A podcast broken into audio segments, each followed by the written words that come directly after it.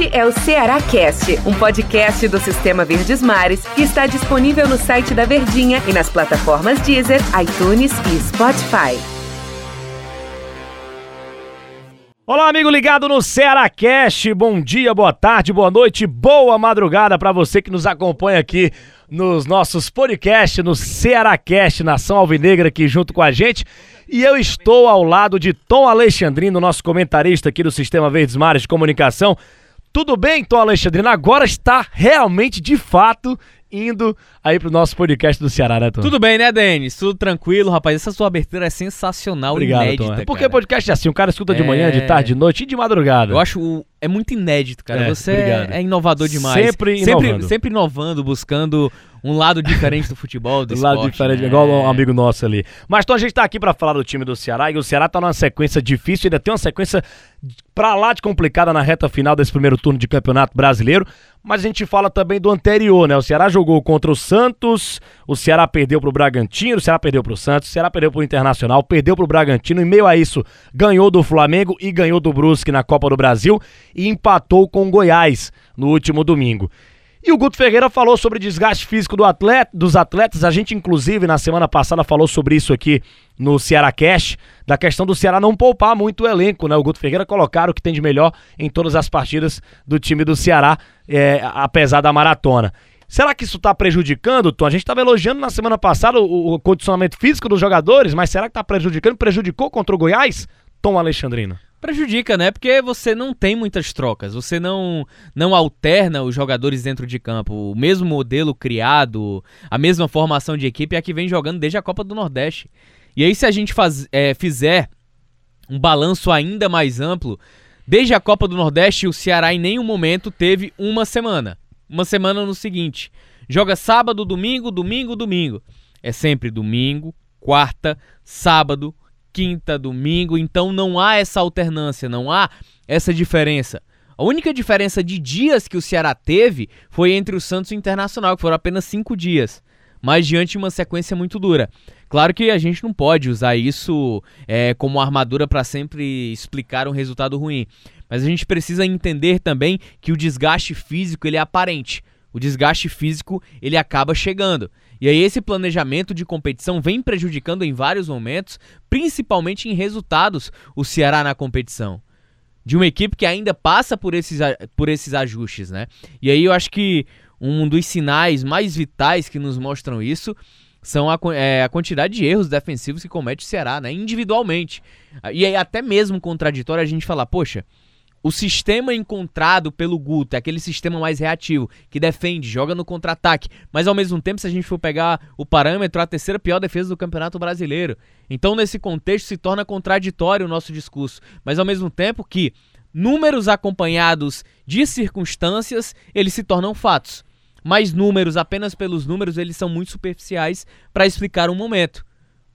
E aí a gente precisa entender a seguinte situação: o coletivo defensivo do Ceará, ele funciona.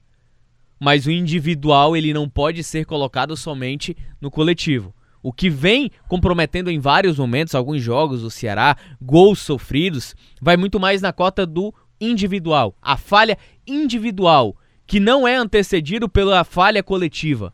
Então o Ceará ele vem cometendo nesse aspecto. O Ceará tomou 18 gols já na Série A do Campeonato Brasileiro. Você falava de. de- eu vou falar daqui a pouco da- das questões individuais dos atletas, especificamente dois. Mas a gente fala da questão do desgaste físico do elenco do Ceará. E eu lembro que quando saiu a escalação do time do Ceará contra o Brusque, Hum. na última quarta-feira pela Copa do Brasil, Sim. fiquei um pouco meio. Vou dizer assim, desconfiado, né? Assustado, assim. Qual é, qual é com todo o Ficou respeito. impactado. Impactado. É, você gosta, né? Eu fiquei pensando assim, com todo o respeito à imensa audiência que o Ceará Cast tem lá em Brusque, em Santa Catarina, todo o respeito à torcida Para tudo. do Brusque de Santa Catarina, mas o primeiro jogo foi 2 a 0 O Brusque era a terceira divisão. Por mais que seja o líder e tal, o, o nível é outro. O Ceará é mais time, o Ceará é campeão do Nordeste, o Ceará tem que impor respeito. O Ceará com time alternativo, acho que ele conseguiria a classificação, talvez, talvez até sem sustos. Não sei se você vai concordar comigo. Não, não concordo. Não concorda. Eu sei que você falou sobre isso durante a semana é tanto passada que inteira. levou, o levou o primeiro gol. Sofreu sufoco. Será que não foi correu porque os caras riscos. estavam Não, não correu. relaxados? Não. Porque Cê- assim, Então você acha que o Guto fez certo colocar o que tinha de melhor sim, contra o Brusque? Sim. A gente tá falando de uma competição rentável. Pro, você, você não pode abrir mão. é, é, aliás, você não pode dar espaço para margem de erro. Principalmente em uma competição como a Copa do Brasil, rentável e perigosa, porque a gente tá falando de uma competição eliminatória. Traiçoeira, né? É uma competição eliminatória que nem sempre premia a melhor equipe. Premia muitas vezes a melhor estratégia. É uma competição eliminatória. Você joga por um jogo, por uma bola, por um resultado. Independente da sua atuação ter sido boa ou ruim, o que vai valer ao final é o resultado. Diferente de um campeonato brasileiro, que é um campeonato de regularidade. Não é a competição em que você vai jogar mal sempre e vencer. Isso não vai acontecer. Porque é acumulativo. E você acaba sofrendo em algum momento alguma oscilação na competição. Então, eu vejo que o Ceará ele não deu margem para o erro. O que aconteceu? Na pré-eleção, claro que o Guto não vai falar isso.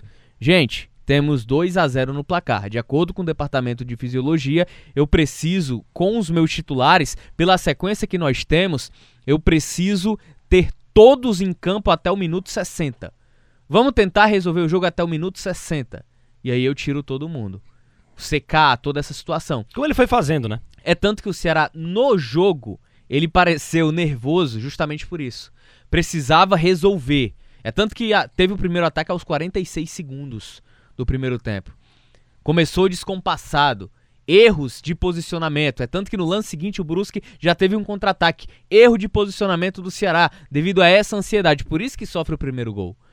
A pressa. A pressa quis acelerar um processo que no momento não cabia. Por isso que o Ceará teve tantos problemas na partida. É tanto que quando ele faz o segundo gol, imediatamente ele já faz três substituições. Tira Sobes, Leandro Carvalho e Vinícius. Justamente por isso, dentro do planejamento de minutagem que é feito em todos os clubes. Justamente os três lá da frente que mais se desgastam, né? Fisicamente marcando e também atacando, porque é, o Ceará ataca pra- mais ou menos com três. O Sobral faz o papel sujo, né? De atacar e marcar. Mas Leandro também. o Leandro Carvalho também, mas o, o Sobral bem mais do que o Leandro Carvalho, né?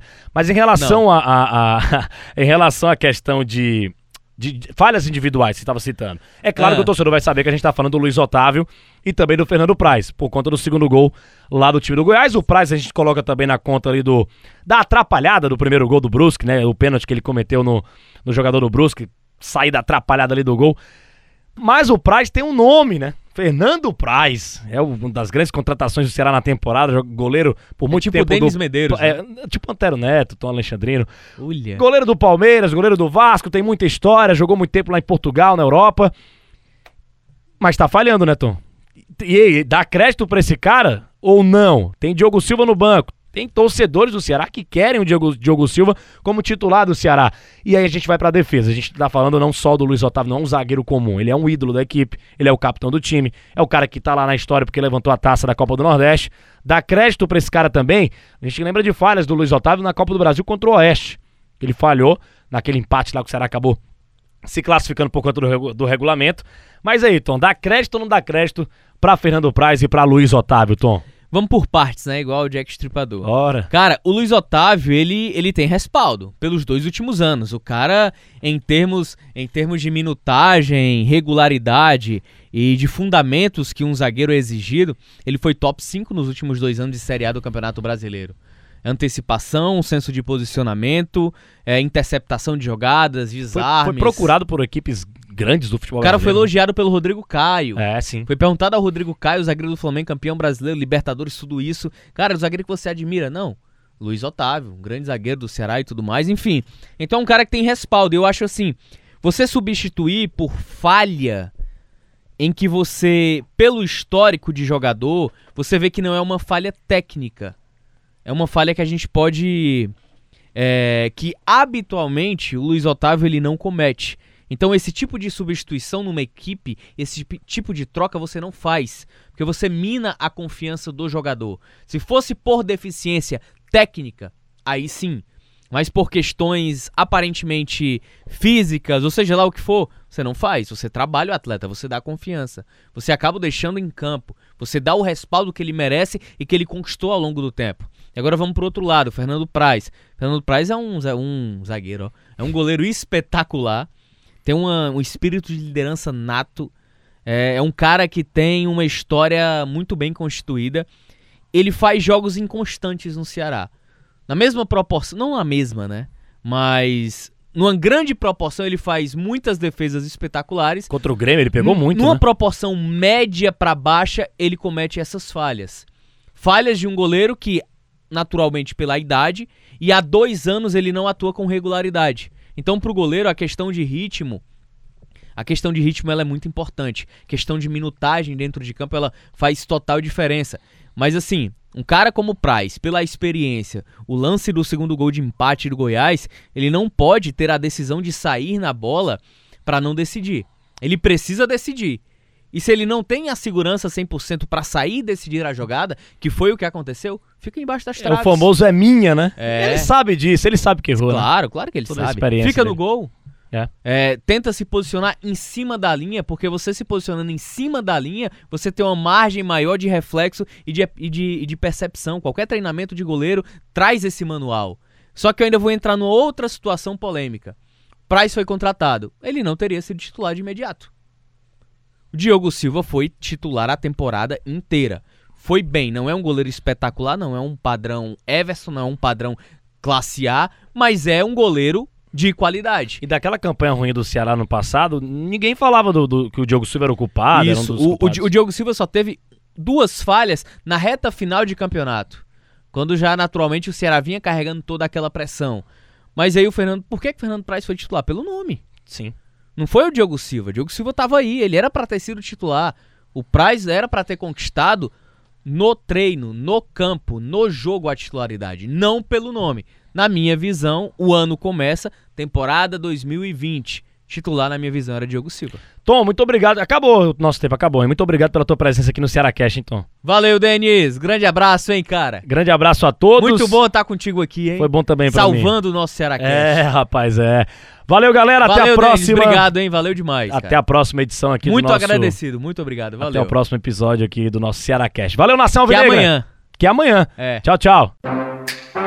Este é o Ceará Cast, um podcast do Sistema Verdes Mares que está disponível no site da Verdinha e nas plataformas Deezer, iTunes e Spotify.